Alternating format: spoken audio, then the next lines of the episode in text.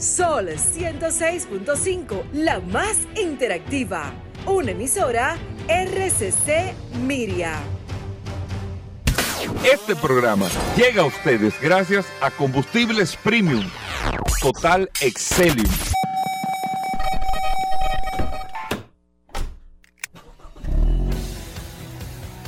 Bienvenidos al programa número uno de movilidad en la República Dominicana. Vehículos en la radio.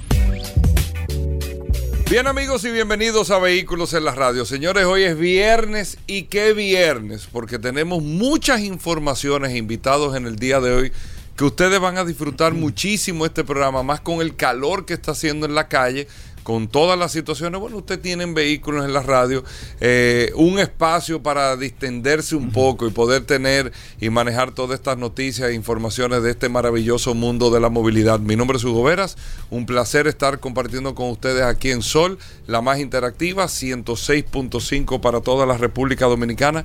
Recuerden que estamos amigos oyentes a través de todas las plataformas digitales. Usted tiene Sol FM, la aplicación para descargarla en su App Store o Google Play y ahí comparte con nosotros todas estas noticias e informaciones. También el WhatsApp que está en las manos de Paul Manzueta, el 829-630-1990. Paul, bienvenido. Gracias Hugo, gracias como siempre por la oportunidad que me das de compartir contigo todos los días en este programa Vehículos en la Radio. Gracias a todos los que se conectan de manera inmediata a la herramienta más poderosa de este programa Vehículos en la Radio.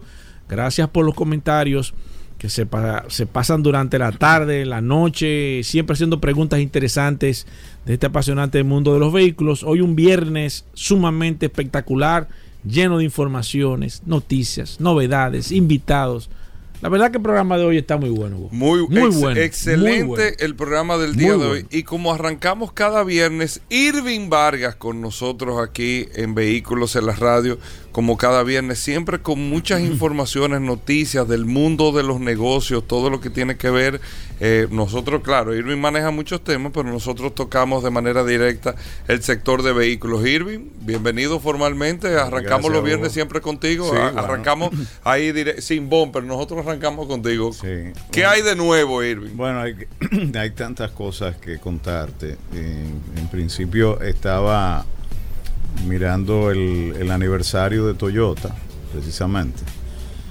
Y su fecha de fundación, Hugo, es... Eh, yo no sabía que Toyota había participado como suplidor en la Segunda Guerra Mundial casi la historia de todas las automotrices viene de ahí, de una forma u otra. Skoda hacía tanque de guerra y después se fueron a la industria. Yugo, Yugo también. Jeep, eh, la gran fortaleza de Jeep viene gracias a la guerra. Ford hace su dinero, eh, o sea, o gran parte del dinero, creo que eh, uno de cada tres bombarderos que salían norteamericanos eran fabricados por Ford Motor Company.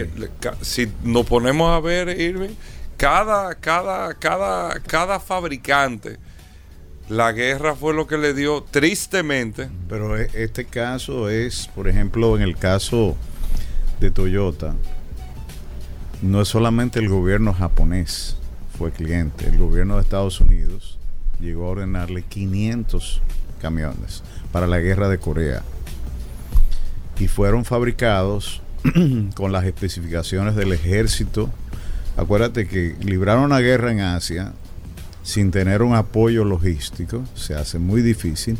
Una empresa que fue fundada en 1937.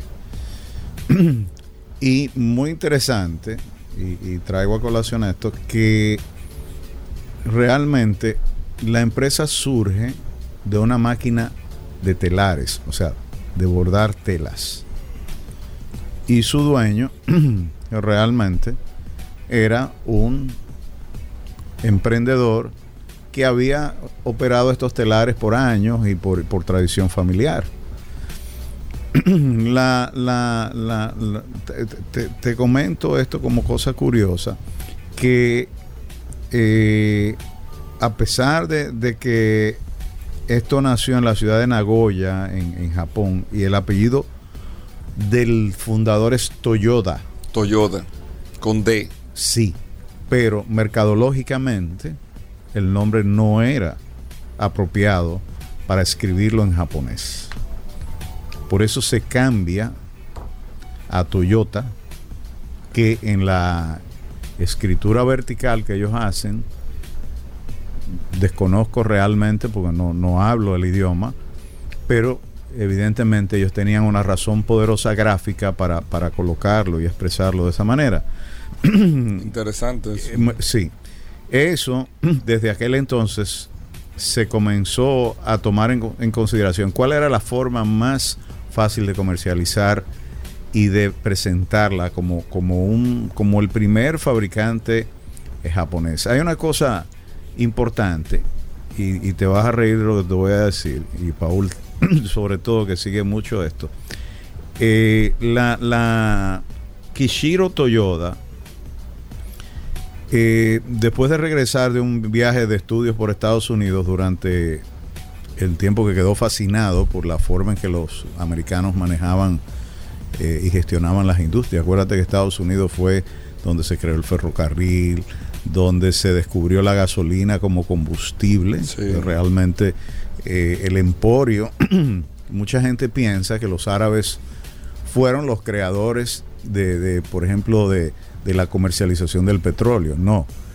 La comercialización del petróleo parte de Estados Unidos y quienes enseñan a los árabes a explotar los pozos petroleros es precisamente el fundador de la compañía Exxon en aquel entonces, el señor Rockefeller, quien eh, estuvo tan ligado al mundo. Standard Oil. Standard Oil, eso es Standard Oil. Viajó a Arabia y enseñó a los principales dueños de pozos petroleros cómo explotarlo.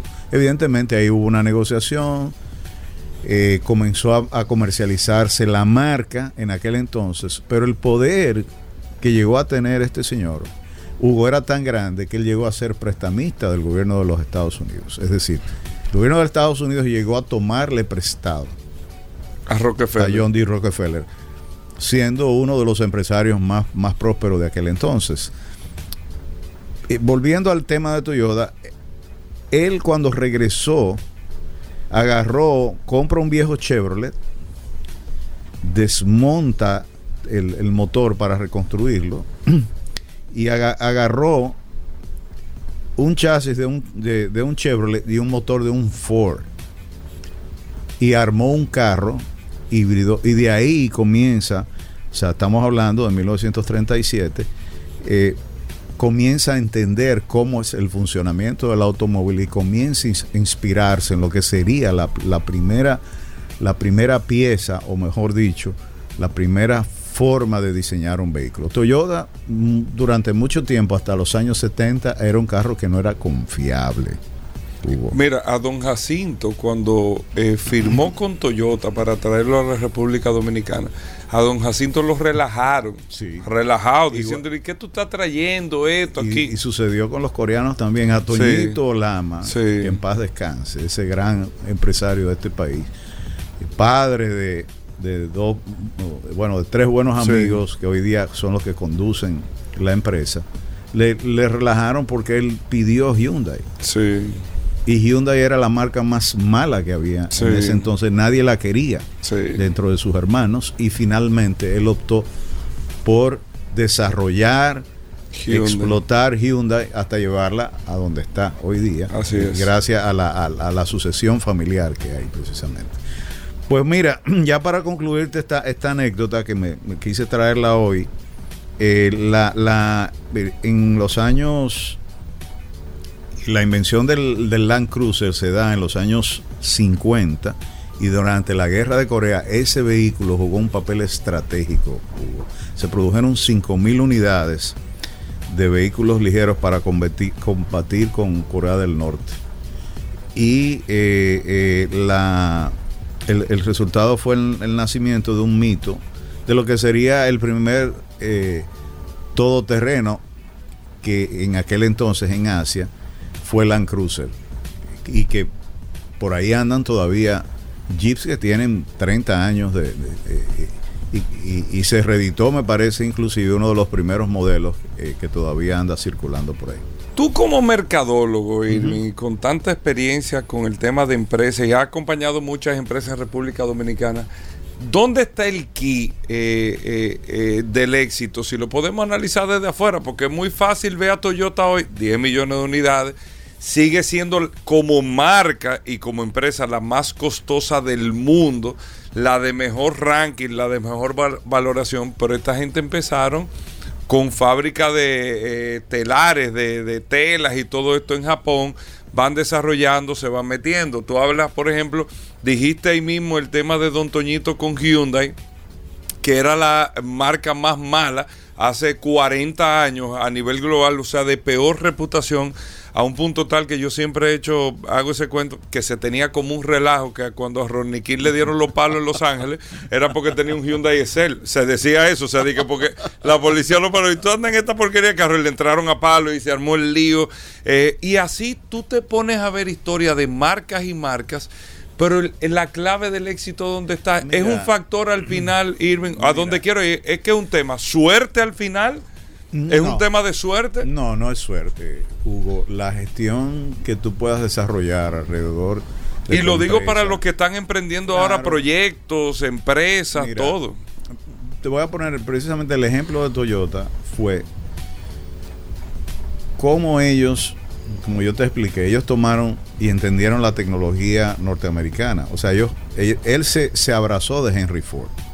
Su inspiración. Y ayer veía precisamente un documental donde Henry Ford tomó los, los, los diseñadores de Oldsmobile de General Motors. La empresa no se llamaba General Motors, se llamaba Oldsmobile originalmente.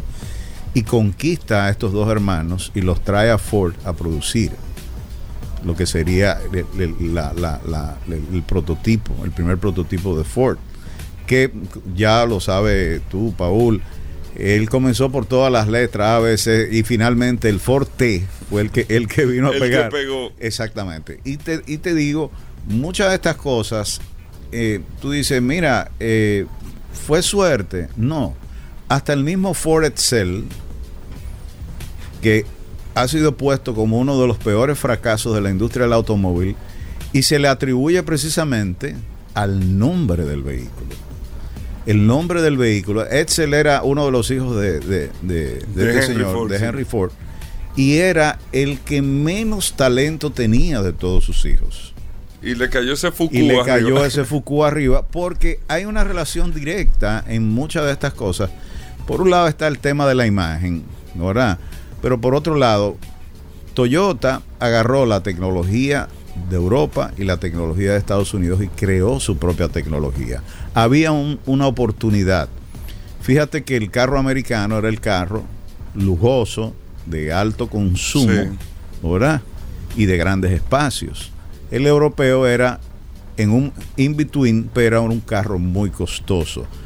Toyota trae la fórmula de tener un carro económico, como por ejemplo el Toyota Corolla, el carro más vendido, y, y ustedes lo, De lo- toda la historia. lo han analizado, 50 millones de unidades, y eh, da con un vehículo económico que no era precisamente un Volkswagen, que eh, en, Alemania se vendió como el vehículo de los- del, obrero, del trabajador, y esposa una estrategia de un vehículo económico en la década de los 70, cuando había problemas del petróleo, cuando había problemas de- del costo muy elevado, pero también hubo, eh, agarra y, y presenta un vehículo de bajo precio, económico. Acuérdate, el vehículo japonés siempre fue más económico que el vehículo americano y que el europeo. Entonces, eso se llama en nuestra profesión hacer un benchmarking.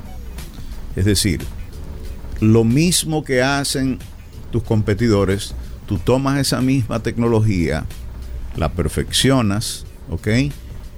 Y superas en eficiencia este, esta, eh, tu, tu propuesta, el producto. Entonces, ese benchmarking lo han hecho los chinos también. Yo te he hecho la historia de que los chinos pidieron a los japoneses aprender cómo se fabricaban automóviles hace 30 años. Los japoneses no quisieron. Hay, hay un tema cultural entre ellos que no permite que fluya eh, la- ese intercambio comercial como está fluyendo hoy día. Entonces, ¿qué decide hacer China? Yo estando en Corea, me entero de que China, los empresarios chinos deciden comprar la primera fábrica coreana, solo para aprender cómo se fabrica el vehículo. No la han desarrollado, la marca se ha quedado bajo perfil.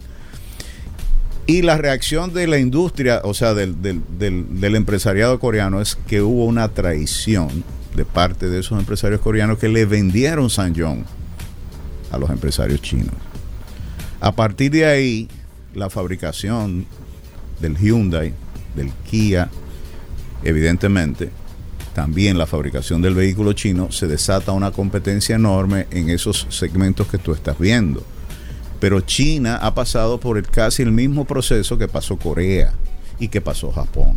Es decir, el La secreto- diferencia es una capacidad de un mercado tan grande y con capacidad económica. Sí, porque en Japón los vehículos japoneses no se venden en Japón. Es increíble. Si un japonés te puede durar 20 años con un vehículo. Sí. El, pro- el problema de Japón es que el gasto, o sea, el japonés es muy austero. Tiene ahorros demasiado elevados, lo que eso le ha ocasionado a China muchos problemas igualmente económicos por un exceso de ahorro en su economía, un exceso, entonces, con poco gasto. Por lo tanto, la economía japonesa depende de la exportación de sus productos, porque el gran mercado está allá afuera. Contrario a China, como tú lo explicas, el mercado está adentro, el mercado está cautivo. Lo que yo produzco, si Estados Unidos no me lo compra, si no me lo compra Europa, mi población la absorbe. Yo coloco precios asequibles, le doy facilidades y finalmente Claro. eso es lo que ha creado eh, China, una gran clase media. 300 millones de chinos se han movido de clase baja a clase media. Esos 300 millones tienen poder adquisitivo para absorber gran parte de la producción de China. De lo contrario, China hoy día seguiría dependiendo enormemente de Estados Unidos y de las demás naciones que le compran. Bueno, Irving, por último, ya que eh, eh, el tiempo sigue corriendo aquí en el programa, eh, no hemos hablado de los Moss. Siento, Paul no me habla. La semana entera se pasó y Paul no me habló de los Moss aquí. No me hablaste nada de los Moss. No, No, hay que hablar nada. ah, bueno. no me dijiste nada de los Moss. Yo siento que Paul ha, perdido como el contacto No, con esta gente. ¿En qué quedó? Y nos vamos a salir un poco. ¿En qué quedó lo de Twitter? ¿No se afectó Tesla al final? Eh, tú- eso sí tú me lo explicaste. Tesla no fue afectada en términos de valores. ¿En qué, en qué quedó el, el- el tema? eh? Bueno, mira, hay un tema ahora No mismo. compró La- Twitter. La transacción está paralizada. Se estima, dice Elon Musk, que Twitter tiene un 20% de su membresía son robots, o sea, son bots. Son cuentas falsas que distorsionan el valor de Twitter. ¿Ok? Hugo, 20% de 220 millones de tuiteros, ¿cuánto te da? 30 millones de cuentas, no sé, 20, Es ¿no? mucho. 44 millones. 44 millones.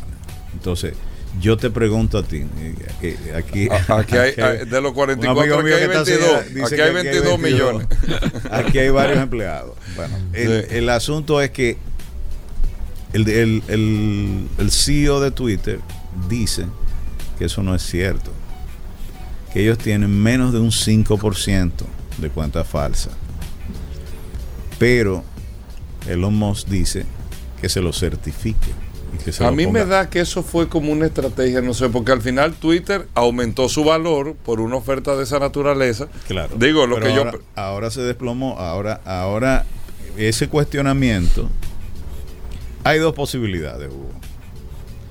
Típica pretexto, voy a comprar un carro. El dueño me dice que este es el precio. Y yo comienzo a ponerle defectos. Y digo que tiene un rayón aquí.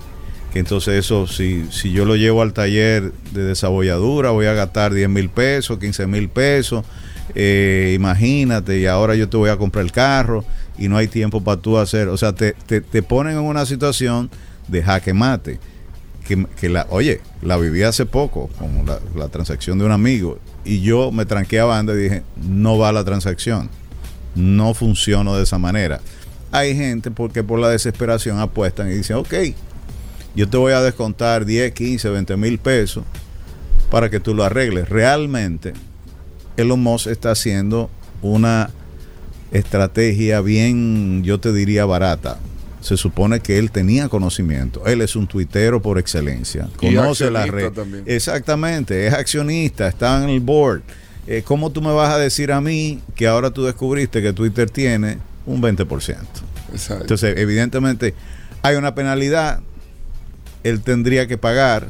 al- la- ayer la Junta de Accionistas dijo que él tendría que pagar mil millones de dólares si no compra Twitter. por ese amague. Además de una compensación por daños y perjuicios y tendría que pagar. Y, ya se fueron a un juez para determinar finalmente cómo va a quedar la situación. O él compra con sus eh, 44 millones, como dice Paul, de, De cuenta de falsa. cuenta falsa, o finalmente Paga una penalidad. paga una penalidad y, y- y se le suma al- algo de dinero al asunto. Por ahí anda el asunto. Mira, te tengo una pregunta para el- la, la semana próxima.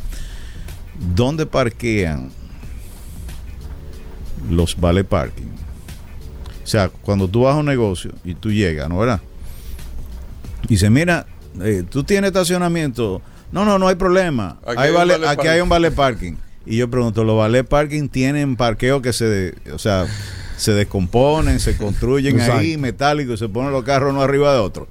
Entonces, la, la, eh, vender la idea a los clientes de que el valet parking tiene la llave mágica de solucionar un problema inmediato, de que tú llegas a un lugar y, y te van a llevar el carro a parquear quién sabe dónde. Yo dejo esta reflexión eh, para fines de servicio al cliente. Realmente, realmente, el tema de los valet parking constituyen un verdadero problema por muchísimas razones. Terminan muchas veces, porque por otro lado no hay la cualificación adecuada de qu- quién evalúa a estos choferes, eh, que a veces tienen que tener una expertise especial porque el espacio que encontraron en la calle es tan estrecho, pero el carro tiene que caber ahí, acomodé el lugar porque me está esperando otro. O sea, hay toda una complejidad y yo te invito a que la, la- en la, la próxima semana hablemos del tema para arrojar un poco de luz y ver cómo eso comienza a ordenarse y, y a tomar un matiz adecuado. De manera que cuando uno llegue a un negocio, uno no sufra el dónde me van a parquear mi carro, qué van a hacer con mi vehículo. Al final mi vehículo lo chocaron o apareció chocado, como me pasó en días pasados, o, o- me rompieron la cerradura del carro y nadie es responsable. O sea, hay un tema con eso. Me eh, están escribiendo. Irving, que ¿Qué te si, están si diciendo? es que tú te vas de viaje. Y está, tira- y está dejando ese y está cartuchazo dejando ese cartuchazo y tú no le vas a entregar el carro a nadie y tú no lo vas a entregar. No, Gracias. vale, no. Arroba y Vargas. Eh, síganme en la cuenta de Twitter, Irving Vargas, para las demás redes sociales. Gracias, Irving. Hacemos una pausa. Miren, vamos a hablar de gomas en el día de hoy. Recuerde, Harley Pichardo estará con nosotros en el programa. Vamos a actualizarnos de cómo va el proyecto en Barahona para este centro de mantenimiento de av- aviones con la licencia de la empresa Boeing eh, norteamericana. Vamos a hablar de eso también. Daris Terrero con nosotros aquí en la cabina de vehículos en la radio. Bueno, muchas cosas. Paul tiene unas informaciones, así que no se muevan.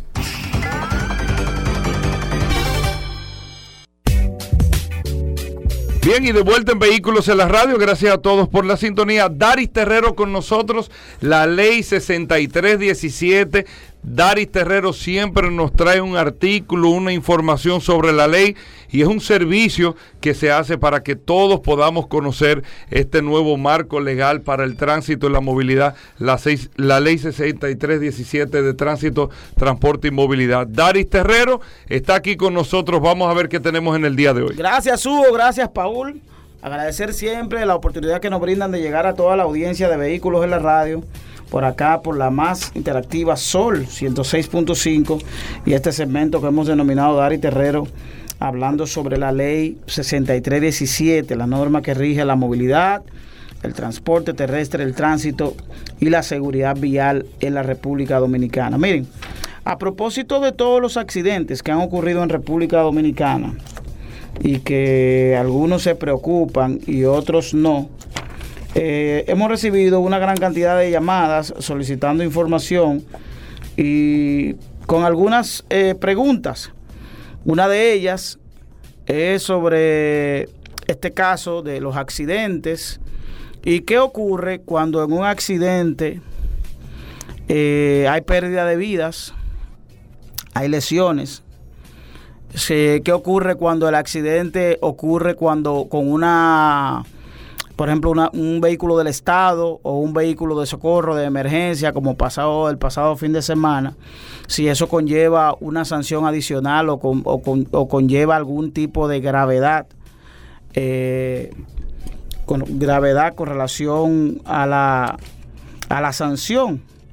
Y verdaderamente que la, la ley 6317 habla de las agravantes. No hay una disposición especial para aquellos que tienen, aquellos conductores que tienen una colisión con un vehículo de emergencia, como es lo que ocurrió el pasado domingo.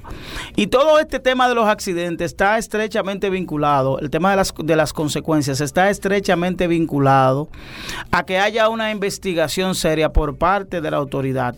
En este caso, la autoridad estaría eh, bajo, bajo la responsabilidad de las unidades técnicas de investigación de accidentes, que son las unidades que tienen a bien a investigar los accidentes posteriormente ellos ocurren, estarían compuestas por agentes de la DGCET y agentes y miembros del Ministerio Público que harán un levantamiento forense para determinar consecuencias y qué provocó el accidente. Esto sería un, un documento oficial que serviría para un futuro proceso para determinar responsabilidades civiles o penales. Pero lamentablemente la República Dominicana, este procedimiento no se está llevando a cabo. Y con lo que tiene que ver con qué condiciones se pueden dar en un accidente es las agravantes, que son las que pueden determinar si un accidente puede ir más allá de lo que es la simple contravención. Y las agravantes pueden ser eh, violación a los artículos que tiene que ver con la conducción con uso de celular, conducción a exceso de velocidad, la violación a una luz roja de semáforo, realizar competencias de vehículos de motor en la vía pública, transitar sin haber hecho la revisión técnica vehicular o también conducir un vehículo estando desprovisto de una póliza de seguro. Esas son las agravantes que se pueden dar en un, en un accidente que pudieran degenerar en un sometimiento en términos penales. Esta, estas agravantes lo que elevarían es el grado de, de responsabilidad eh, elevaría la escala a lo que se tendría que enfrentar el conductor que sea eh, detectado con este tipo de, con estas agravantes, con estas violaciones, pero ahí volvemos con el mismo tema. ¿Cómo determinamos que la persona iba conduciendo con el celular? Si no hay una investigación. ¿Cómo determinamos que la persona venía conduciendo a exceso de velocidad si no hay una investigación? ¿Cómo determinamos que la persona venía realizando una carrera, eh, una carrera clandestina o, eh, en una vía pública si no tenemos una, investigación? Entonces, todos esos elementos que pueden ser parte de la agravante se pierden en el proceso porque no tenemos en República Dominicana la aplicación de las unidades técnicas de investigación de accidentes que van a hacer un levantamiento forense eh, posterior, pero también van a ver qué ocurrió y cuáles elementos se dieron para que se produjera ese accidente a través de un levantamiento, levantamiento forense revisar cámaras de seguridad, revisar el pavimento, revisar el vehículo si tiene condiciones, revisar si el vehículo tiene seguro, si el vehículo fue inspeccionado en República Dominicana todavía no se está haciendo la inspección. Entonces todos esos elementos quedan en el aire y por eso en la República Dominicana los procesos penales que tienen que ver con accidentes de tránsito, en lo cual hay personas que pierden vida o que hay daño a la propiedad para determinar la responsabilidad civil, son procesos muy tardíos, muy largos, porque no hay elementos suficientes para que un juez pueda determinar la responsabilidad, porque solo ese juez está sujeto al acta levantada por el agente de DGC cuando eh, los conductores se presentan a un centro del automovilista o a un cuartel o a un establecimiento de la, de la. Por tanto, nosotros debemos insistir aquí en República Dominicana de que para poder frenar y poder generar consecuencias con la conducción temeraria y la ocurrencia de accidentes, tenemos que establecer primero la investigación para poder generar un sistema de consecuencias que llegue al traste con la reducción significativas en la muerte por accidente de tránsito en la República Dominicana. Bueno, gracias Dari Terrero. Miren, para más información, usted no escribe el WhatsApp 829-630-1990, 829-630-1990. Nosotros le pasamos la pregunta a Darío directamente en las redes sociales de Dari Terrero. Ahí usted lo puede hacer. ¿De acuerdo? Venimos de inmediato. Sol 106.5, la más interactiva. Una emisora RCC Miria. Voy con el WhatsApp 829-630-1990 a ver quiénes están conectados. Hoy es viernes, viernes de WhatsApp. Eh, de manera inmediata tengo conectado aquí a mi amigo David, que me acaba de enviar una foto que va aparentemente está en la autopista. Josué de la Rosa también está aquí eh, al pie del cañón. Mi amigo y hermano, déjame ver, que siempre está activo enviando mucha información. Felipe, también Alipio Está conectado eh, Rivera, Rodrigo también, Petra Félix, ¿cuánto tiempo Petra?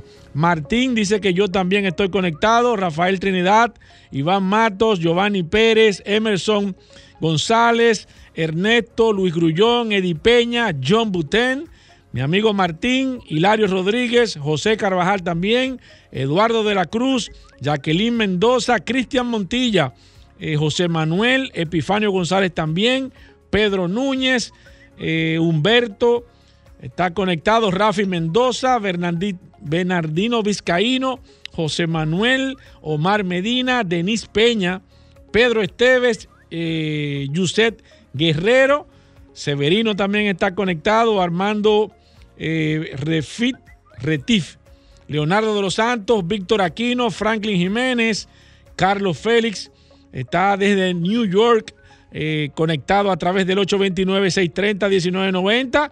María Luna, Wellington Pérez, Pedro Fajardo, Fausto Suárez, Jesús Santana, Pedro Mejía, Marcelino Castillo, Andrés, que nos está escribiendo ahora mismo, Kilvio Ramos, no Kilvis, que también está escribiendo, Radamés Díaz, eh, Wilson Pimentel, se está agregando ahora mismo, déjame ver, Tony Genao, se está agregando. Bienvenido, Tony, a esta maravillosa herramienta, a este WhatsApp, al igual que Adolfo, José Tavares también, Augusto Peña, Rafael Mejía, John Beliar, que me está escribiendo, Elvis Rodríguez, eh, Jesús Alberto, eh, Casemiro, o oh, tu hermano Casemiro, Casemiro, tú eres fijo aquí en este WhatsApp, Álvaro Mencía, Julián, Leito Álvarez, Álvarez, escúchame, Jonathan Contreras, eh, Francisco Robles, Ramón Aracena, Ricardo Jiménez, eh, Luis Francisco, Nicolás Taveras,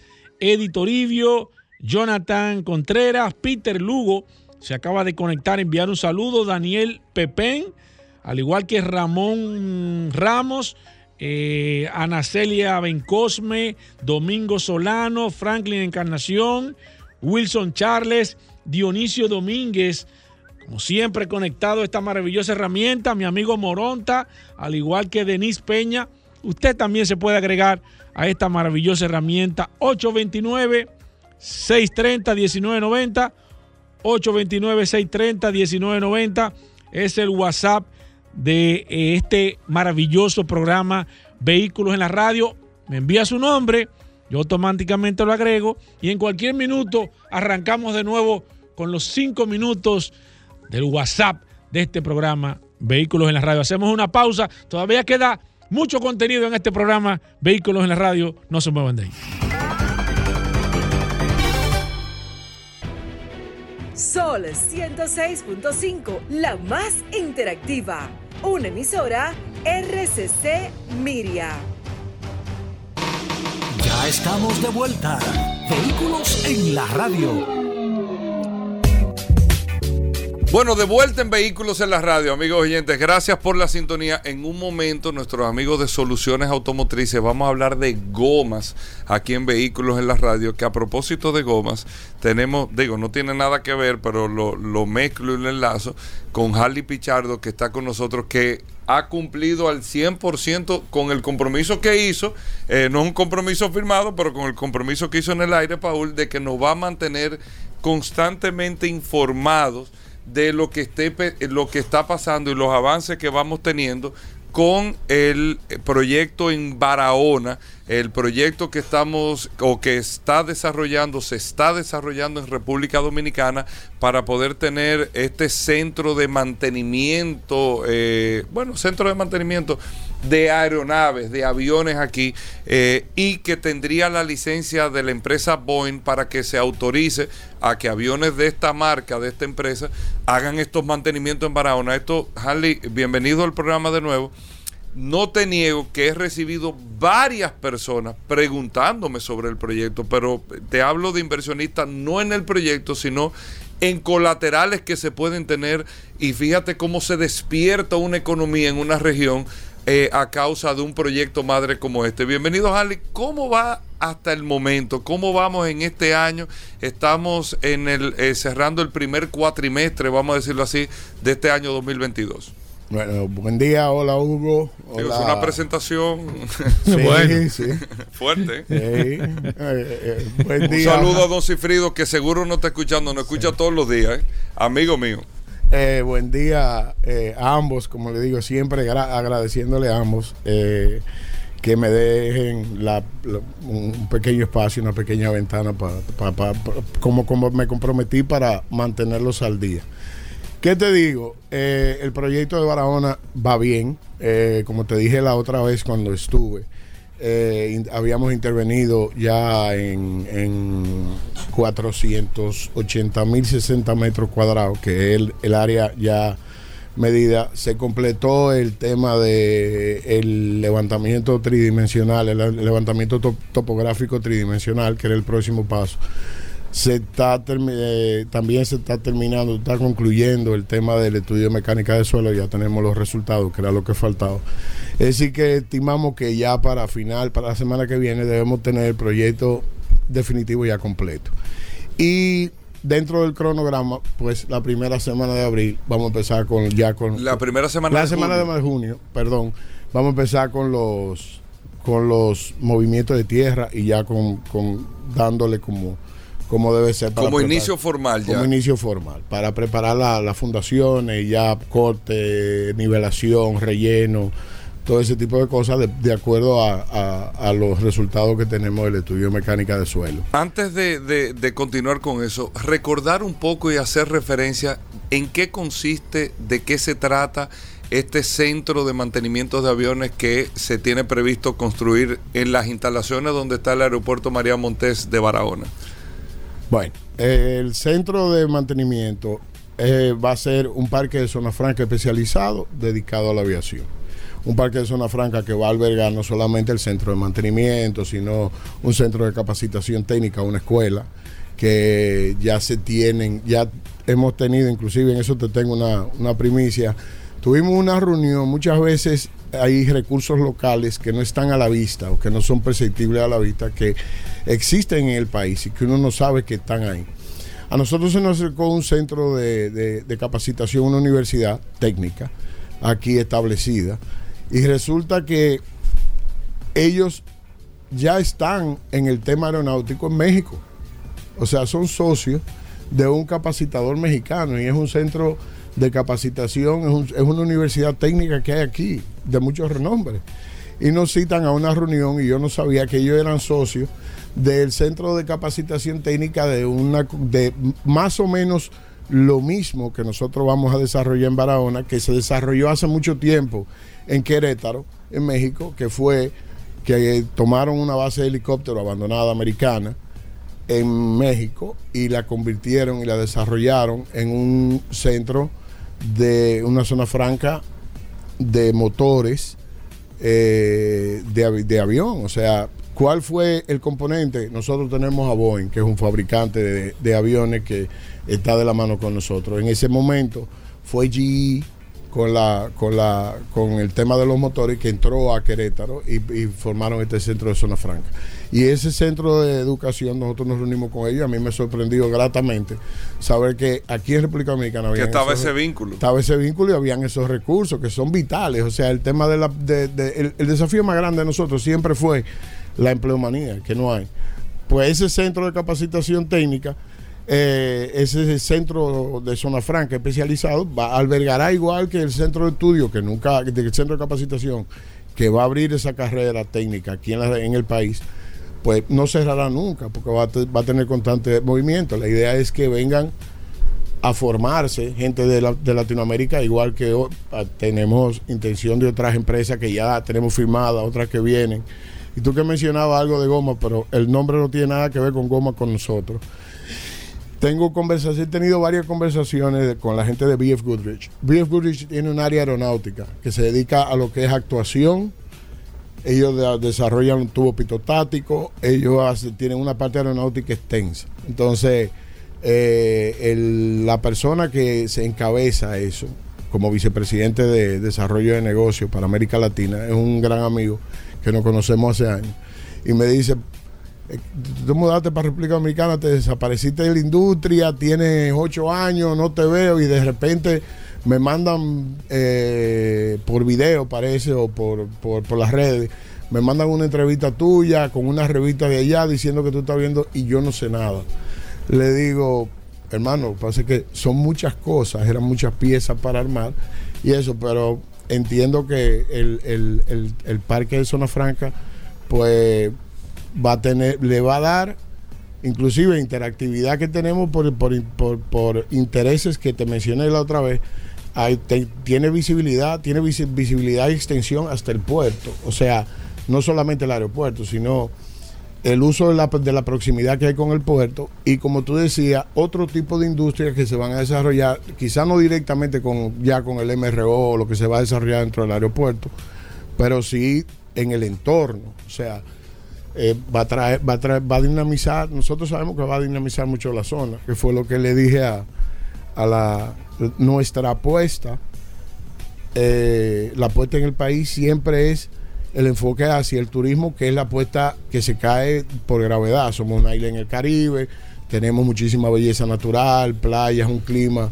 durante todo el año, pero nuestra apuesta de desarrollo para la región de Barahona no es enfocada en ese lado. Eso es otro tipo de, de empresario. pues. Nuestra apuesta es desarrollar Barahona como un ente industrial primero. Lo demás vuelve, lo demás llega. O sea, después que Barahona sea una ciudad Claro. productora que genera ingresos, que va a generar divisa, que va a tener, dinamizar su economía, lo demás llega. Cuando hablamos de, de- de etapas, acabas de decir que la próxima semana, primera semana de, junio, se estaría en un proceso de, de adecuación de los terrenos y, de- y demás. ¿Cómo podemos percibir el tema de las etapas? La primera etapa es eh, movimiento de tierra, haciendo un símil. La segunda etapa, ¿cuándo será? ¿Qué será? ¿En qué tiempo se va a ver? Y cuando tú hablas de afectar, ¿cómo va la provincia en este caso? Porque eso va a afectar, me imagino que el sur, el sur completo, de manera directa. Estamos hablando de Afectar positivamente. positivamente, claro. O sea, se va a convertir ev- evidentemente en una, algo atractivo, no solamente para el sur, sino empresas ya de aquí de, de Santo Domingo que están pensando mudarse hacia allá con, con instalaciones. Vamos a afectar de manera directa eh, cuántas personas van a estar trabajando de manera directa en este proyecto.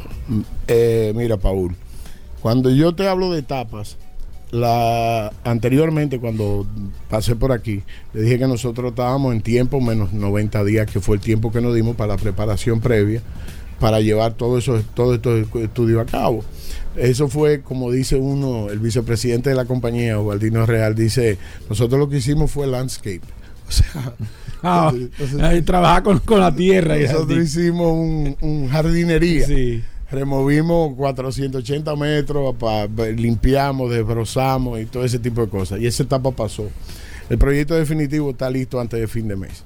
Ya después del proyecto definitivo sí empieza lo que yo te decía en la vez pasada, o sea, desde el inicio, la primera semana o los primeros días, durante los primeros 10 días de junio, ya nosotros empezamos a contar que son 13 meses hasta que esté completo. Este, esa es esta etapa. O sea, desde que empezaron con movimiento de tierra, ya no nos detenemos. Son movimientos de tierra, las fundaciones, los vaciados, todo ese tipo de cosas. O sea, ahora mismo se está preparando una hormigonera que se va a instalar, pero tenemos que esperar que se hagan primero los movimientos de tierra necesarios y la, y la, la preparación del terreno ya para construcción, la nivelación, el corte y todo eso, para entonces traerlo. Pero la, la realidad de esta etapa es que esta etapa empieza. El primero, los primeros 10 días de junio y ya no se detiene 13 meses hasta que el proyecto, lo que es infraestructura está listo. Eso es lo que se tiene contemplado. Ya luego de ahí viene la última etapa que es certificación, equipo, compra de equipo, los bancos de prueba, eh, inventario, todo ese tipo de cosas y un proceso de certificación extenso aeronáutico donde igual se hace paulatinamente ya después que haya infraestructura o, se empieza la infraestructura a, levantar, ya entonces vienen la, la, las auditorías técnicas, vienen a ver, vienen las aerolíneas que tienen intención de traer, vienen a chequear cómo va el avance, porque ellos en este negocio todo se planea antes de tiempo. Las aerolíneas saben cuándo le toca a futuro el servicio a un avión por, por, la utilidad que tiene. Entonces, antes de que esté listo, van a querer usar ese, ese, ese, esa ventana para negociar mejores prestaciones. Ustedes están abriendo, dame precio vamos claro. a, negociar precios, vamos a, a, a, negociar mejores condiciones, garantízame espacio, todo ese tipo de cosas. Pero te puedo decir que en cuanto a crecimiento, ya hay intencionabilidad de muchísimas otras cosas que quieren venir a instalarse. Cuando tú dices cómo va a afectar, ahorita...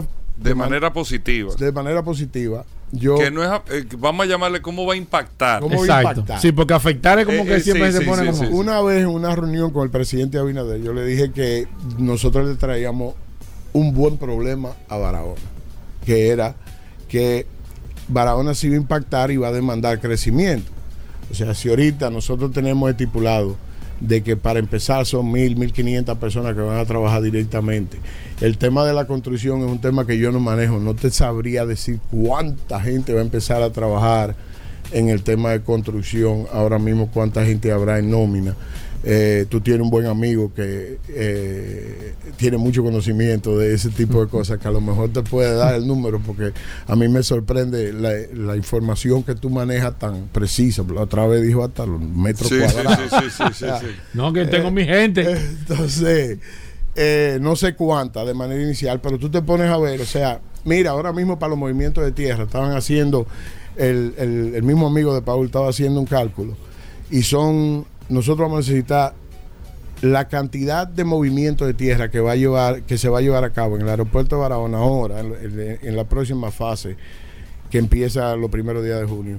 No hay supli, no hay cómo suplir Oye, eso. el gasoil para lo, para todos el transporte y los camiones. O sea, el combustible no combustible, está. No hay suficiente combustible.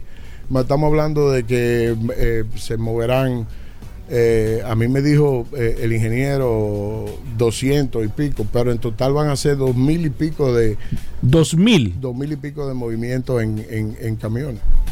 O sea, pa, para lo que se tiene calculado. Y no hay, no hay ese almacenaje, ese, ese, ese, ese no hay cómo suplir esa demanda. O sea, van a tener que, vamos, estamos pensando inclusive... Eh, eh, nos hemos acercado a grupos que manejan combustible sí. a ver cómo nosotros de manera, eh, vamos a decir que informal, pero eh, para la misma empleomanía que va a trabajar en construcción, el tema de dónde van a comer, todo ese tipo de cosas, eh, va a venir personal técnico. Claro. Para nosotros sigue siendo parte del rompecabezas de dónde lo vamos a ubicar, Sí, porque tienen, claro. tienen que estar en Barahona para ir supervisando, ir viendo todo, ir viendo todo el tema.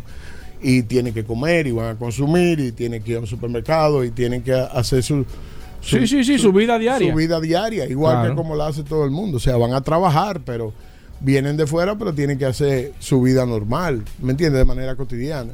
Entonces, eso va a impactar grandemente el, el- el tema de, de, de manera positiva, como tú decías. O sea, ya desde el próximo mes de junio, nosotros entendemos que va a haber otro tipo de dinamismo que va a empezar a verse en, en Barahona, sin, sin estar operando el centro. Bueno, concluyendo, Hanley, ¿cuándo, ¿en qué tiempo, con Dios delante y que todo vaya en ritmo, aterriza el primer avión? Después de todas las certificaciones, todo. ¿Cuándo en República Dominicana vamos a ver que se empezaría a hacer el primer mantenimiento? En, yo te tengo la, la pregunta es capciosa. Yo te Sí, sí, porque No, esa no, no, o es- sea, él me la dijo. calculando, es, es para saber, porque 13 meses la obra más la certificación Él me lo dijo, él me lo Pero dijo. yo me preparé ahora. para- Sí, él me lo dijo, para la pero él te última sacó el cuando- aire. No, porque lo que nosotros necesitamos es... Cuando, eh, cuando Hugo me dice para, que- para terminar, Sí, ahí prepárate. yo- yo- yo sí, porque los oyentes son los que me preguntan. Yo venía Ah. preparado. Entonces, mira, eh, nosotros empezamos ahora un poquito tarde, porque acuérdate que nos dimos tres Sí, meses, sí, 90 sí, sí, días. Para completar lo que hemos completado, pero se metió un tiempo de lluvia. Sí, sí, sí. Hubo un tiempo de lluvia que en, en el terreno.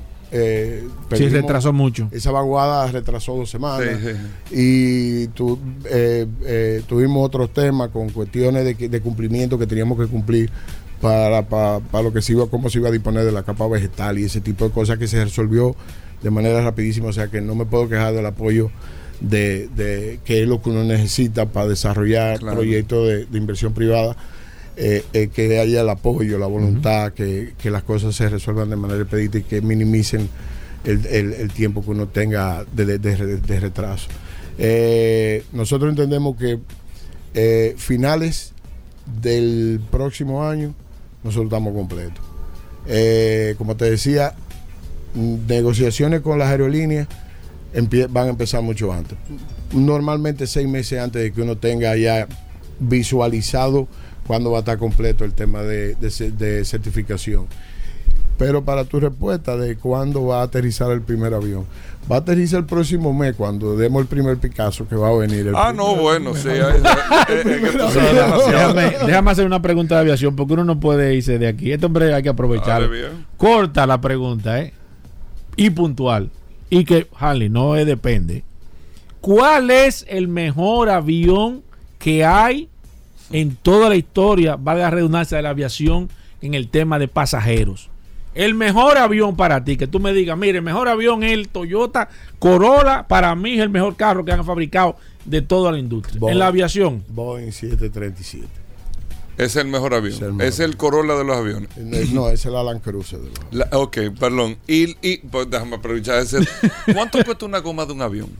Tú sabes, mano. Sí, yo sé. Eh, eh, tenemos varios. Tú, tú tienes a Dunlop, tienes Michelin y esos son los dos más grandes. Eh, un neumático de un De- ¿Y avión. de qué avión? No, depende de, de- de Sí, la pero- aplicación. Si es un cuerpo ancho es más caro, porque acuérdate que los neumáticos Sí. de cuerpo ancho son más grandes.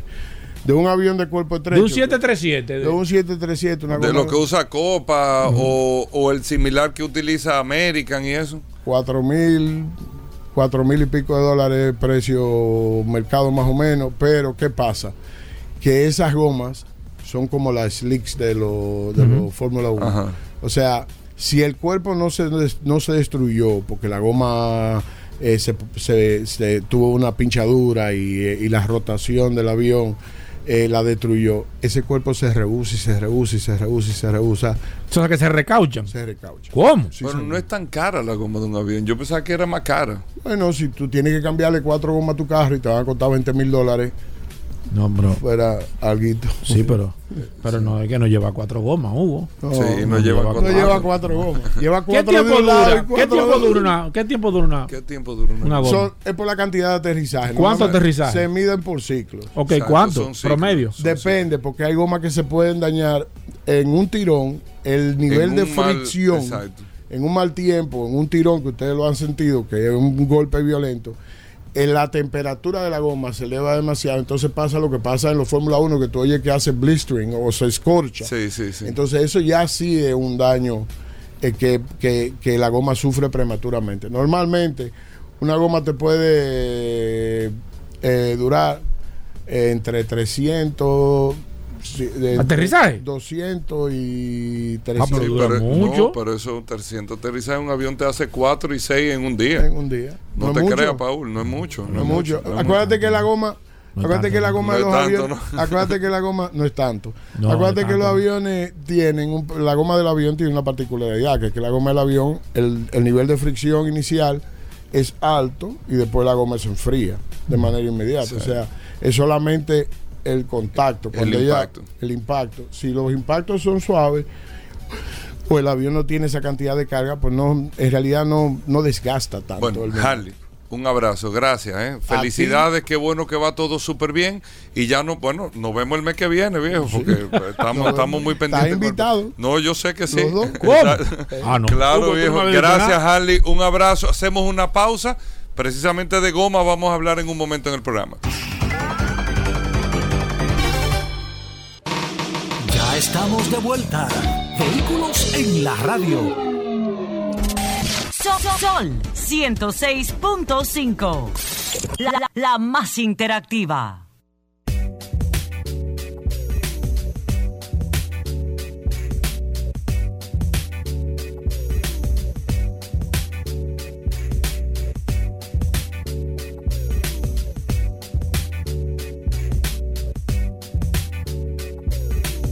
Bueno, de vuelta en Vehículos en la Radio. Gracias a todos por mantener la sintonía. Y como lo habíamos anunciado, ya está con nosotros Franklin Meléndez, nuestros amigos de Soluciones Automotrices. Soluciones Automotrices, Franklin Meléndez está con nosotros aquí en la cabina de Vehículos en la Radio, hablando de gomas.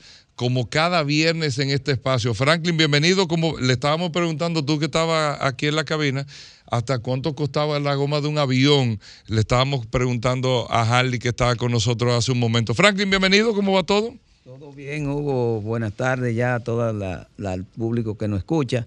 Contento como cada viernes de participar en el toque de queda de los programas de, de a esta hora. Eso es eso es indiscutible. Es. Y- hay otra- es que no hay señores, programa señores, mire, los, re- en cadena. los reportes que nosotros nos llegan Nos están escribiendo de Panamá. que nos llegan, del canal de Panamá. Los reportes que nos llegan a nosotros diario sobre el programa, te escuché, oí esto y hasta para. Repite- hasta- hasta- repite eso, hasta- que hasta gente- preguntarnos. aquí hay Sí, no, gente no, no. Espérate, Pero, pero el WhatsApp Sí. se estaba explotando ahorita, Sí, Paul. no, no hay gente- terminar. sí, sí. Eso Aquí es la- hay gente que no entiende Hasta eso. la pantalla se le rompió el WhatsApp. Sí, sí, sí, fue, es terrible. Eso Eh, fue que es se le cayó, tremendo el, el alcance de este programa. Entonces, eh, contentísimo, Hugo, de, de pertenecer a este, a este, este grupo de profesionales que componen a Vehículos en la Radio. Bueno, Franklin, tú que estás todos los viernes con nosotros, igual que Aridio, hablando de gomas, las gomas de los vehículos, amigo oyente, las gomas de su carro, jipeta, camioneta, camión. Aquí está Franklin Meléndez, que es un especialista en materia de neumáticos, en materia eh, de las gomas de su vehículo. Si usted tiene alguna pregunta, algún comentario, le dijeron, o que mira esto, o me pasó algo con las gomas de mi vehículo, voy a cambiar esta goma por aquella goma, se puede hacer, no, cuándo tengo que cambiar la goma. La pregunta que usted quiera hacer, para eso hay un especialista con nosotros todos los viernes hablando de la parte más importante en seguridad de un vehículo, para que usted sepa que no es ni el cinturón de seguridad, ni la bolsa de aire, nada, las gomas. La parte más importante es la única pieza del vehículo que hace contacto con el pavimento. Y si esa goma no responde y no funciona, todo automáticamente está comprometido en la seguridad de un vehículo. Está con nosotros, así que nosotros tomamos llamadas al 809-540-1065, es el teléfono de la cabina. 809-540-1065 para que usted pueda llamarnos aquí o en el WhatsApp del programa, en el, en el número de WhatsApp para escribir, no voice, no, no llamadas, escrito. 829-630-1990 es el teléfono de la cabina. No sé, Franklin, te lo quería preguntar en el aire antes de, de entrar a la goma. La goma de un avión que estábamos hablando con Harley, diferente en la construcción a la goma de un vehículo. Muy, muy diferente. Recuérdate que, que tiene que tener, en primer lugar, una capacidad de carga fuera de serie. Esa- esos neumáticos tienen 40 lonas, o sea, tiene ¿Las que tener- lonas que son? Son las capas que le ponen eh, a, a las gomas. Generalmente son gomas eh, convencional, no son radiales, son gomas eh, convencionales. nylon. Sí, y hay algo interesante con esas gomas, se reencauchan.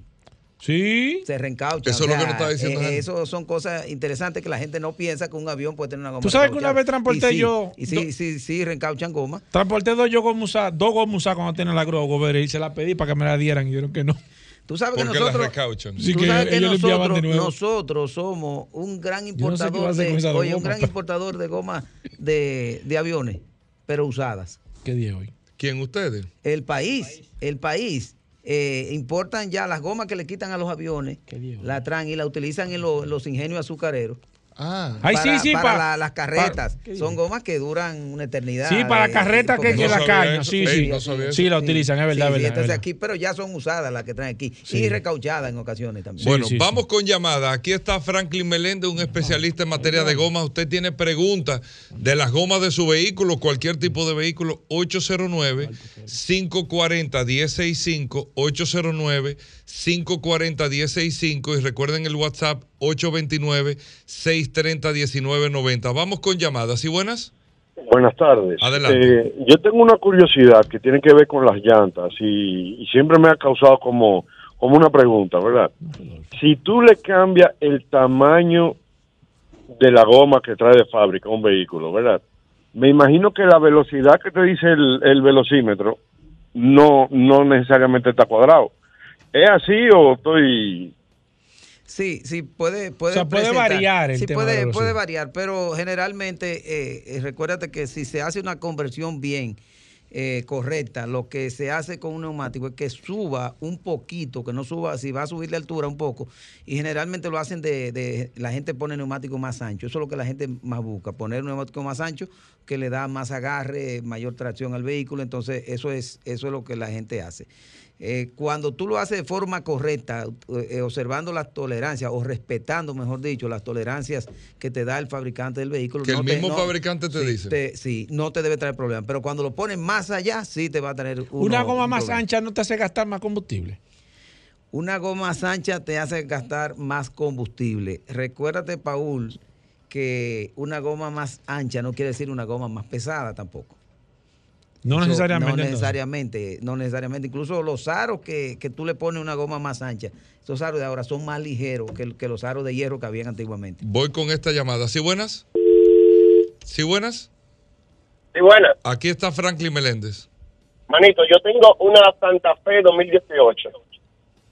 Y la goma para esa guagua tan difíciles. ¿Qué, qué? ¿Por cuál la puedo cambiar? O sea, que no sea la misma especificación que tiene, porque la 265, 18, ta- tan fea, no, no lo encuentro en ningún sitio. 235-60R18 es la que trae ese vehículo. Sí, señor.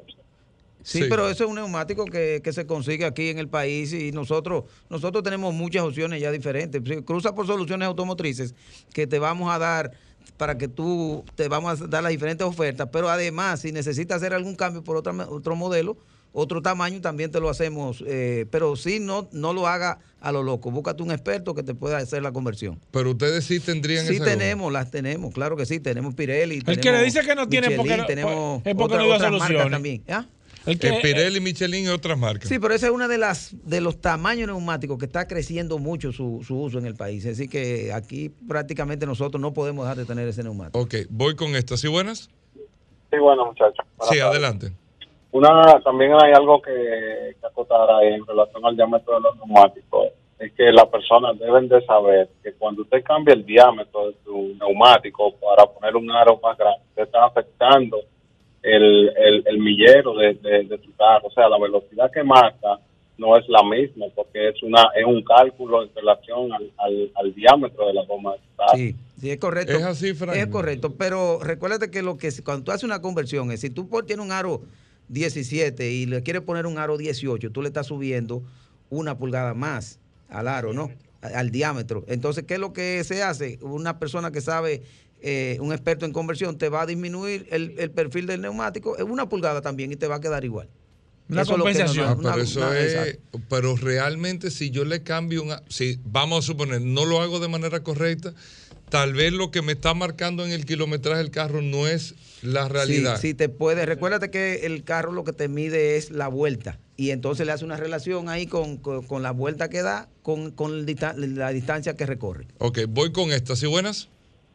Buenas. Sí.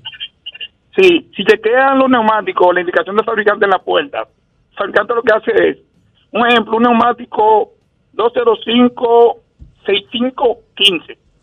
Él le pone otro neumático 205 6016. Le baja a la altura de la goma y aumenta el centro del aro. Pero no te sale la circunferencia externa, porque eso altera, está sin control, el millero, el sistema de estabilidad, todo se altera. Ellos lo meten al centro del aro y le bajan a la altura de la goma, del suelo al aro. Sí, Porque que la puerta de los vehículos, indican dos tipos de neumáticos. Pero que no la circunferencia. Y siempre le agradezco a usted siempre su, su, su llamada, que siempre llama con... ¿Es así, Sí, sí, eso es correcto. 100%. Oyente de este programa, Sí, sí. Hugo Vera. Perfecto, voy con esta. ¿Sí buenas? ¿Sí buenas? Sí, bueno, Hugo, ¿cómo Adelante. Es que no hay forma que tú a un aro 16 le metas una goma 17 porque se sabe cuando va a rodar o cuando le vaya a echar el aire se va a salir. No, no, claro que sí. Lo que decimos es que hay personas que quieren cambiar el aro de una, un aro de 17 a 18. Entonces tiene que, obviamente, conseguir una goma 18, pero que sea una pulgada. Si tú subiste una pulgada en el aro, tienes que reducir en el perfil de neumático. El perfil es la altura de la, la, la goma. altura desde, desde la banda de rodamiento hasta donde empieza el aro. Tú reduces una pulgada ahí y ahí tiene la misma, la misma dimensión. Ok, voy con esta. ¿Sí buenas?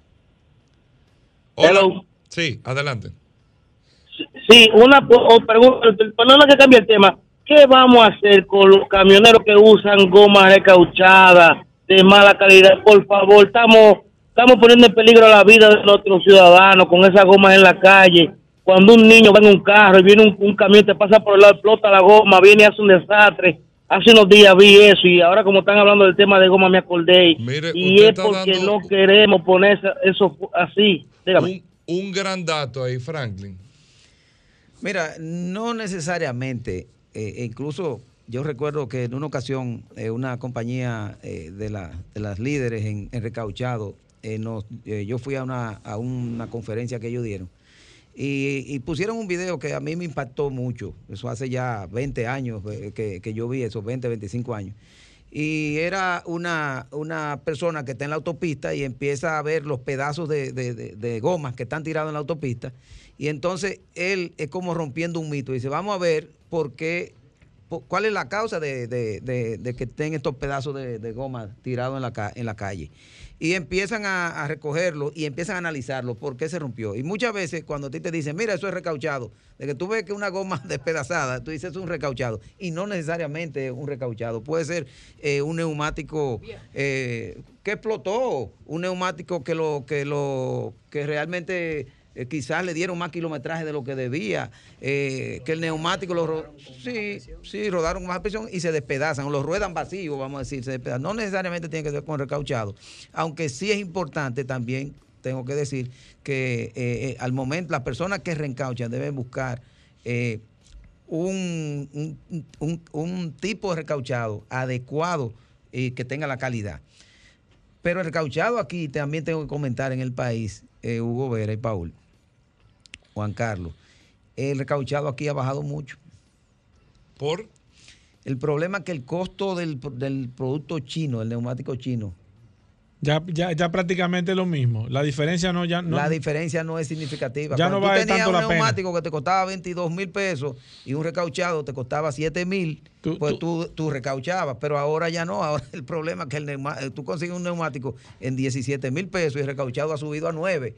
Entonces la gente, Sí. y obviamente es un, es un, eh, un, un neumático nuevo, tiene un, un cuerpo nuevo, Claro. eh, sin estrés y- nuevo, y, nuevo. y seguro, correctamente. Entonces por eso ha bajado mucho la- la- el recauchado en el país. Ok, voy con estas y buenas.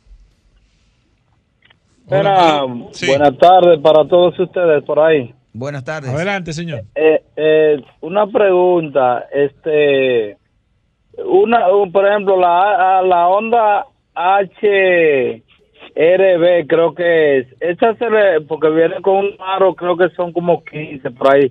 Se le podía agregar eh, a esa, claro, cambiando la goma, ¿verdad? Sí. Se le podía agregar eh, un aro más grande.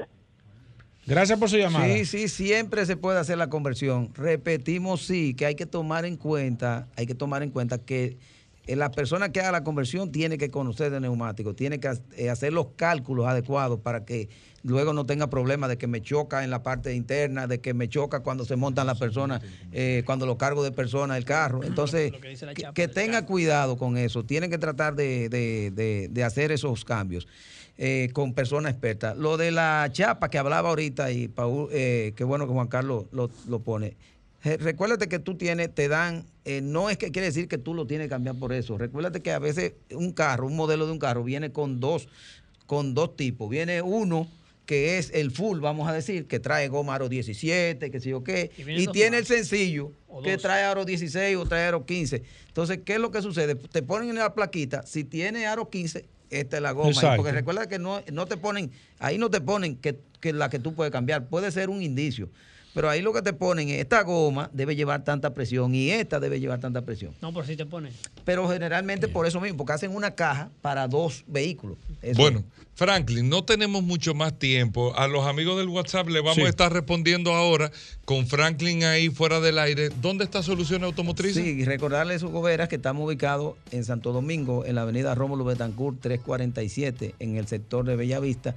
También en el ensanche Naco, en la Ortega C, esquina Fran Félix Miranda, frente a frente al Palacio de los Deportes.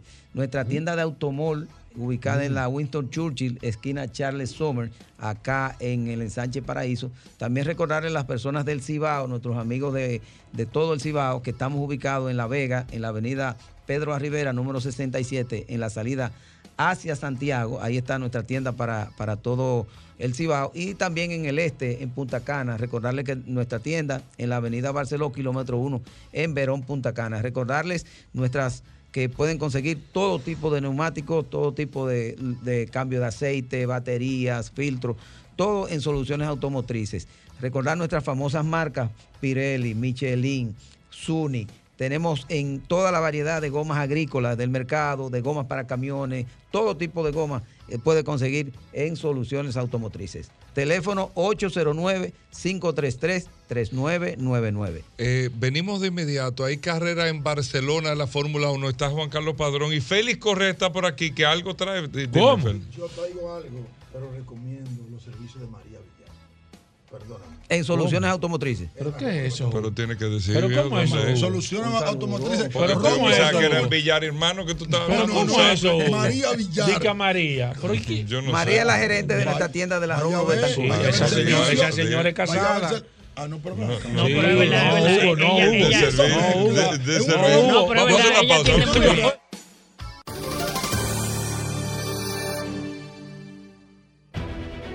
Sol 106.5, la más interactiva. Una emisora RCC Miria. Vamos, estamos de vuelta en Vehículos en la Radio. Juan Carlos Padrón, la Fórmula 1, este fin de semana, el Gran Premio de Barcelona. Que, más conocido por todos los pilotos. exactamente, como tú decías la pasada, en la pasada ocasión que tuviste aquí, que es un, un circuito, el de Momeló, donde se hacen las pruebas de todos los carros Sí. siempre a principios de año. Es el circuito más conocido por los pilotos y es donde la mayoría de los, los equipos esperan llevar las, las, las mayores actualizaciones de los monoplazas para esa temporada. Y es como dicen, es la prueba del, del algodón. El que va bien en Barcelona va bien en el resto de- del campeonato y es donde se, se- ya se posicionan cómo estará la parrilla, los que están primero, los que están segundo, los que están tercero y así. De Juan hecho, Carlos. ya pasaron los, los primeros entrenamientos libres en esta mañana y los libres dos también. Y vemos que las primeras seis posiciones están ocupadas por los tres primeros equipos: Ferrari, Red Bull y Mercedes. O sea, Mercedes no solamente que ha estado en, en- en- en- las primeras posiciones, sino que han estado muy cerca. De hecho, en los libres dos han, han estado segundo y tercero George Russell y Lewis Hamilton a dos décimas y tres décimas, eh, perdón, a, dos décimas prácticamente de- del primer lugar de Charles Leclerc en el Ferrari. Vemos que Ferra- eh, Red Bull es rápido, he analizado los, los, los sectores, pero se esconden un poquito. Mira, ¿quién se va a llevar la pole mañana? Pero no lo espérate, sabemos. pero no llegue ahí todavía. Lo que te quiero preguntar, eh, tu líder Fernando Alonso di- le dijo a Luis Hamilton en unas declaraciones, ah, tú ves lo que tú estás viviendo, eso lo vivo yo. ¿Qué quiso decir con eso? No, no, él lo que dijo fue eh, que el- la Fórmula 1 es un deporte de, de equipo, es un deporte de monoplaza, de ingenieros en fábrica, aunque todos los eh, logros lo- o, lo- o los reconocimientos se los lleva el piloto. Él dijo, haces una muy buena vuelta, te matas haciendo esa vuelta, tú sabes que ha sido un, un, vuel- un vueltón, pero tu vehículo no da para llegar a más, a más de 6 o 8 o, 9. bienvenido a mi mundo. Eso es lo que yo llevo muchos años haciéndolo ya. Ok, Pero es eso un fue lo que deporte- quiso decir. Es un deporte no solamente del piloto, sino de equipo. O sea, ok, ¿por qué Russell está de trabajan- primero en la- hasta en las prácticas ahora y, y Hamilton atrás de él? Russell es muy bueno. ¿Es Muy- mejor que él? No, yo tú no puedes decir que es mejor. Yo No, creo que yo por experiencia, yo creo que por experiencia eh, Hamilton eh, en lo que queda de, de- de las 20 carreras que quedan eh, se va a recuperar. Eh, no, no, no, no, tú no puedes decir ha tenido también suerte eh, Ross- Russell versus Hamilton en las primeras carreras porque eh, le ha beneficiado safety car, el, vehículo no se le ha dañado, pero pero yo lo veo muy parejo. Sí, ha estado en algunas carreras arriba, pero en otras Hamilton La ha gente estado está pendiente de lo que tú estás diciendo, Juan Carlos. Para este domingo, la carrera de Hay miedo, Barcelona. Hugo, Mira, hay miedo. en Barcelona es una, es una pista muy difícil de Hay miedo. El- de, hecho, quien sale en la pole generalmente gana la carrera. La pole es la, posición número uno en, en clasificación mañana sábado.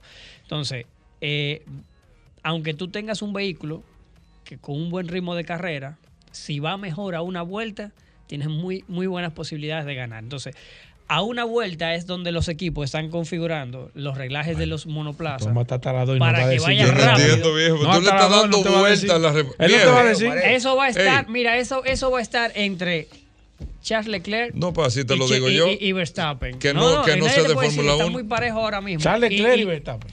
Charles Leclerc y Los dos que han Verstappen. ganado toda la carrera, viejo. Sí, sí. Es que son ellos los que están luchando por el mundial. Y ahora mismo eh, Ferrari y, y Red Bull están a, a un segundo de distancia del resto. Ok, Salvo según- Mercedes que ahora mejoró. Según tú, Oh. ¿quién tiene las condiciones para ganar Barcelona?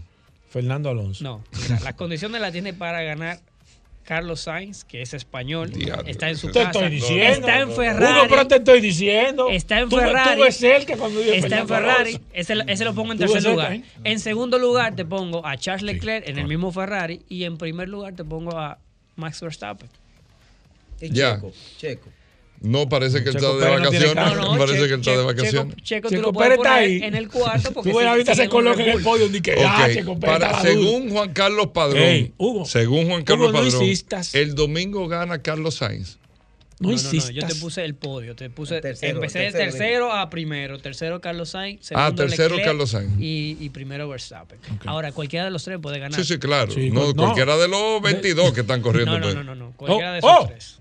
Oh, esos tres. No, no, no. Yo quisiera. Es que eso, eso, eso son Que los, se cuele un muerto. están- Ojalá, ojalá pase eso. Señores, tenemos que, que tener un mundial que no sea tan predecible. Ahora mismo no es predecible porque tú no sabes cuál de los dos va a ganar el mundial, pero sabemos que solamente hay dos Juan ahora Carlos, mismo hay algo, hay algo importante Bueno. en Fórmula 1 y es lo más emocionante en, en- en la carrera ¿El de? Fórmula 1, que son los rebases. Tú tienes que traer al programa. En Barcelona es Aprenderlo. difícil. ¿Cuál es? En de- Barcelona, no, no, en no. Barcelona ¿A es qué? difícil. Eh, eh, adelantar. ¿cuál, así, eh, cuál- cuál es la pista Hugo. hoy día de Fórmula 1 Eso que más rebases hay? Es radio. Las ¿Cuál es? tres primeras. Tú tienes que, que traer. Franklin, pero tú, ¿y por Ey, qué no, tú, pero por no qué la tú estás tirando tan difícil, duro? No, espérate. porque ¿Por esto- qué? estamos hablando que lo más emocionante es, Es un verdad, rebase. Sí, Eso es lo y- más y emocionante. es- Tú preguntaste y es- que si él es lo para que- eso, pa. Y es lo que ha, lo que ha, ha complicado los, últimos años y han trabajado para mejorar la- los rebases. Pero Bueno. de las pistas más rápidas, tú tienes Monza, que es el templo de la velocidad, ahí tú puedes rebasar. Y es la más rápida. Sí, pero el lunes él te va a traer Sí, sí, esos el lunes. datos. El lunes no se la ponga así, viejo. Bueno, Bueno, Juan Carlos Padrón, dijiste que gana Charles Leclerc el domingo o vamos a ver el lunes. Verstappen. Ah, Verstappen, perdón. Perfecto. Gracias, Juan Carlos Padrón. Félix Correa, para terminar. Es sencillo, todo el que haga una póliza full con Félix Correa asociado en este mes de las madres tiene un 15% de descuento. No ¿Cómo? Y una foto contigo. ¿eh? todo- sobre No, todo. ¿cómo así, Un Hugo? 15% de descuento. No bulto. Y ya. Ya. ¿Y, cómo lo hago? ¿Y cómo Es muy lo fácil. hago? viejo? 809-604-5746. que no, Hugo. 809-604-5746. Es importante decir, rápido, algunas restricciones aplican porque algunas compañías aseguradoras, los vehículos que son declarados salvamento que se pueden asegurar, no le dan descuento o el descuento es mínimo. ¿Entiendes? Ok, Entonces, una cosa, Félix Correa, es verdad, un rumor que me Hugo, estaban diciendo el otro día, es verdad, Tengo Félix Correa, que tú le sacas seguro full a cualquier carro. Ten cuidado. A cualquier carro no, porque hay carros que están restringidos. Pero conmigo se aseguran Esa más. pregunta. ¿Cómo Sí? Capciosa. sí, sí. ¿Qué ca- eh, qué- ¿Por qué, es que por qué hay carros que están restringidos? Eh, por la siniestralidad, por las piezas. eh, Y por, y por el mal uso. Bueno, no, es que es siniestralidad es riesgo. No, no, pero que hay gente que lo coge. Una persona que tenga un carro deportivo, ¿tú se lo aseguras? Sí, sí, sí, sí. Habla conmigo. Hmm. 809 Full, 604, 604, hablen conmigo. 809 604 5746. 809 604 5746. Gracias, Félix Y Correa. eléctrico también. Ok, gracias Félix Correa. Señores, hasta el lunes vamos a ver, eh, eh, tómenlo con ¿En qué calma el fin de paradise? semana. y nos vemos el lunes. Combustibles Premium Total Excelium. Presentó.